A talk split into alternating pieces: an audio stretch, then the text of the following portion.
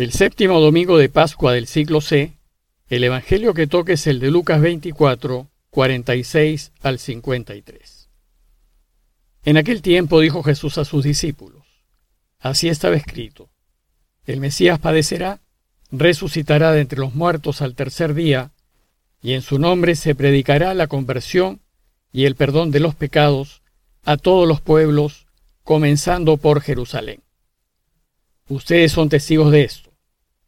Yo les enviaré lo que mi Padre ha prometido.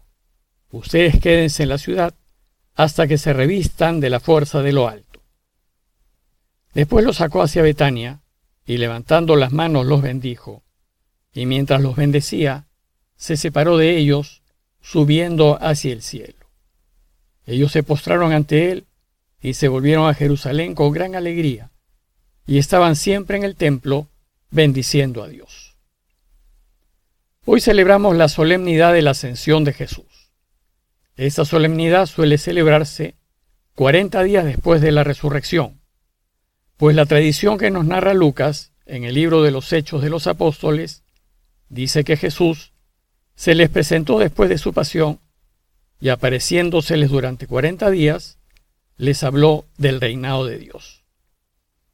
Esos 40 días se cumplieron el jueves que pasó, pero por motivos pastorales la iglesia traslada su celebración al domingo que sigue, es decir, a hoy.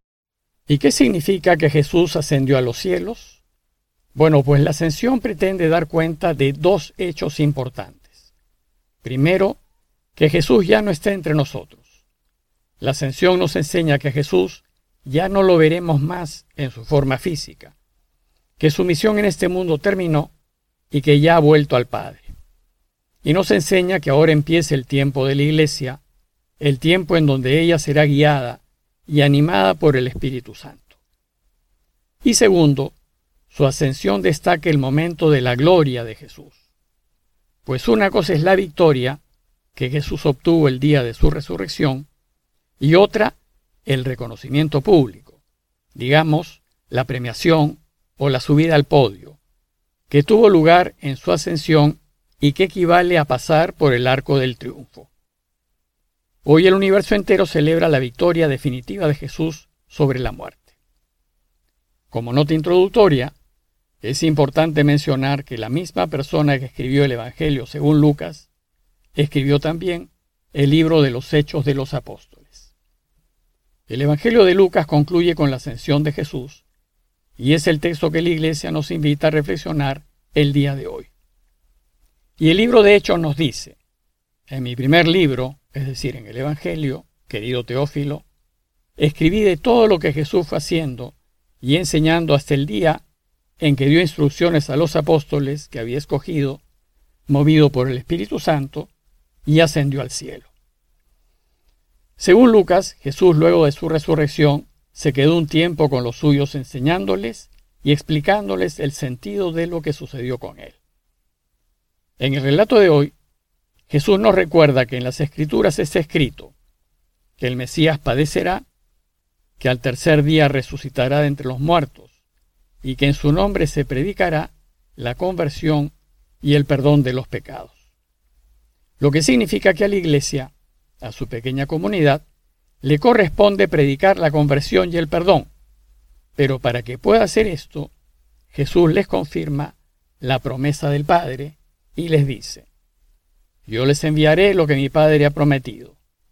Quédense en la ciudad hasta que se revistan de la fuerza de lo alto. Lo que Jesús ha prometido a los suyos es esa fuerza de lo alto. Y esa fuerza no es otra cosa que el Espíritu Santo, cuya venida celebraremos el domingo que viene.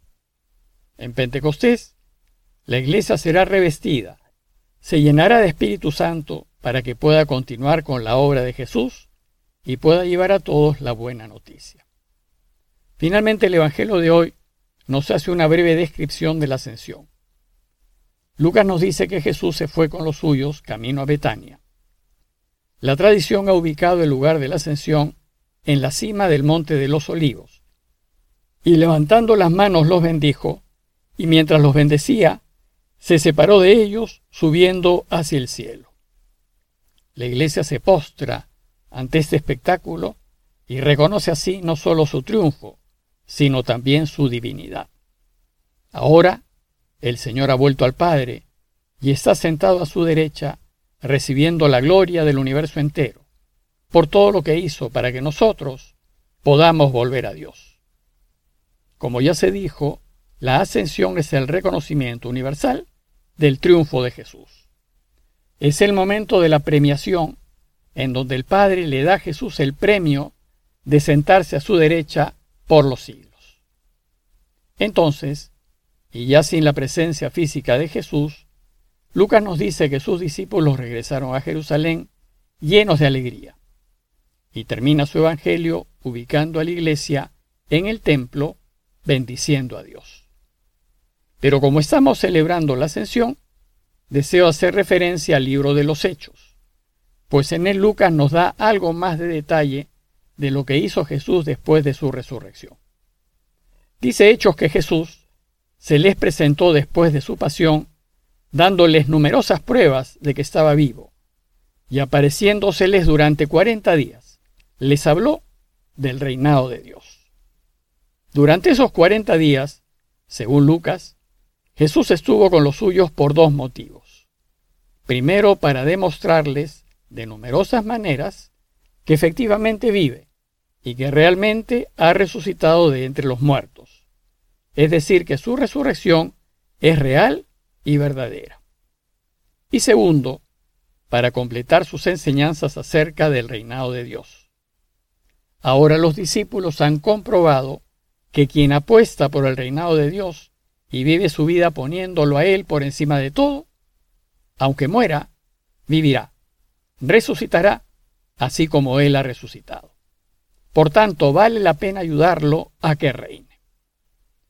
Y Lucas también nos dice que al término de los 40 días les dio sus últimas instrucciones. Dice que esto sucedió una vez que comían juntos.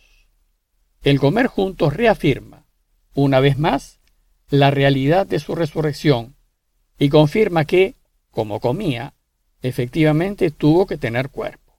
¿Y qué les dijo Jesús durante ese último encuentro?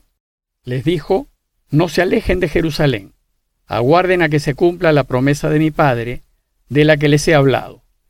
Juan bautizó con agua, y dentro de pocos días ustedes serán bautizados con Espíritu Santo. Jesús vuelve a repetirles que dentro de poco recibirán el don del Espíritu Santo. Y a propósito de este anuncio, Lucas nos dice que los suyos aprovecharon para preguntarle por el triunfo final del reinado de Dios. ¿Y cuándo será? ¿Será cuando venga el Espíritu Santo? Jesús rápidamente descarta esa idea y responde, No les toca a ustedes conocer los tiempos y las fechas que el Padre ha establecido con su autoridad.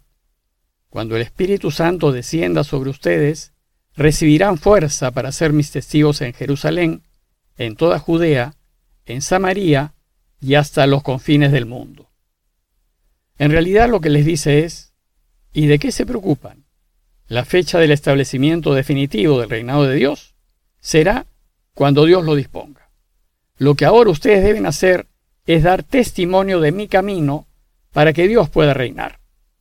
Debemos pues dar testimonio con nuestras vidas de que el camino de Jesús es eficaz y que lleva la vida. Y para poder dar este testimonio, los suyos recibirán la fuerza del Espíritu Santo. Y con esta invitación a trabajar para que Dios reine, concluye la última conversación de Jesús con los suyos. Lo que aquí Jesús nos pide es que trabajemos de la mano de la verdad y en favor de la justicia para que haya verdadera paz y este mundo vuelva a ser un paraíso. Y dicho esto, dice Lucas, lo vieron levantarse hasta que una nube se lo quitó de la vista. De nuevo aquí Lucas nos dice que Jesús volvió al Padre hasta que venga de nuevo al final de los tiempos como lo ha prometido. Para concluir, los invito a fijarse en el final del relato de los Hechos de los Apóstoles. Allí Lucas nos dice que mientras miraban fijos al cielo, viéndolo irse, se le presentaron dos hombres vestidos de blanco. No dice quiénes eran, solo dice que eran dos hombres y de blanco. Pero lo que importa no es quiénes eran, sino el mensaje que llevaron a la iglesia. Esos hombres les dijeron, Galileos, ¿qué hacen allí plantados mirando al cielo? El mismo Jesús que los ha dejado para subir al cielo, volverá como lo han visto marcharse. En esos primeros tiempos la iglesia estaba compuesta por discípulos que eran en su mayoría de Galilea, de la tierra de Jesús. Por eso se refieren a ellos como Galileos. Y lo que les dicen estos hombres es que Jesús ya volvió al cielo y que no lo verán de nuevo hasta el final de los tiempos. Y que ahora es el tiempo de comenzar a trabajar por Él. Es el tiempo de la acción. Es el tiempo de ir al mundo y dar testimonio del triunfo de la vida. Por eso les dicen, ¿y qué hacen allí plantados mirando el cielo? Es decir, no pierdan el tiempo mirando al cielo. Si se pasan la vida contemplando el cielo y añorando tiempos pasados y tal vez mejores, se paralizan. O como dice Lucas, están plantados. Y así plantados, no les somos de gran ayuda. Ahora nos toca ayudarlo para que pueda reinar en este mundo y pueda cambiarlo. Y el mejor trabajo que podemos hacer por él, la mejor forma de ayudarlo, es dando testimonio personal de lo que Dios ha hecho por nosotros. Y ese testimonio lo damos viviendo una vida íntegra, intachable. Luego, si queremos ayudar a Dios a reinar, debemos vivir como cristianos. Debemos ser perfectamente humanos. Que no tengamos nada que esconder y que nadie tenga nada que decir de nosotros. Trabajemos pues por Él viviendo una vida recta, y manteniendo viva la esperanza de su pronta venida y la esperanza de un mundo nuevo que será bueno para todos. Y preparémonos para celebrar, el domingo que viene, el regalo del Espíritu Santo que nos prometió. Parroquia de Fátima, Miraflores, Lima.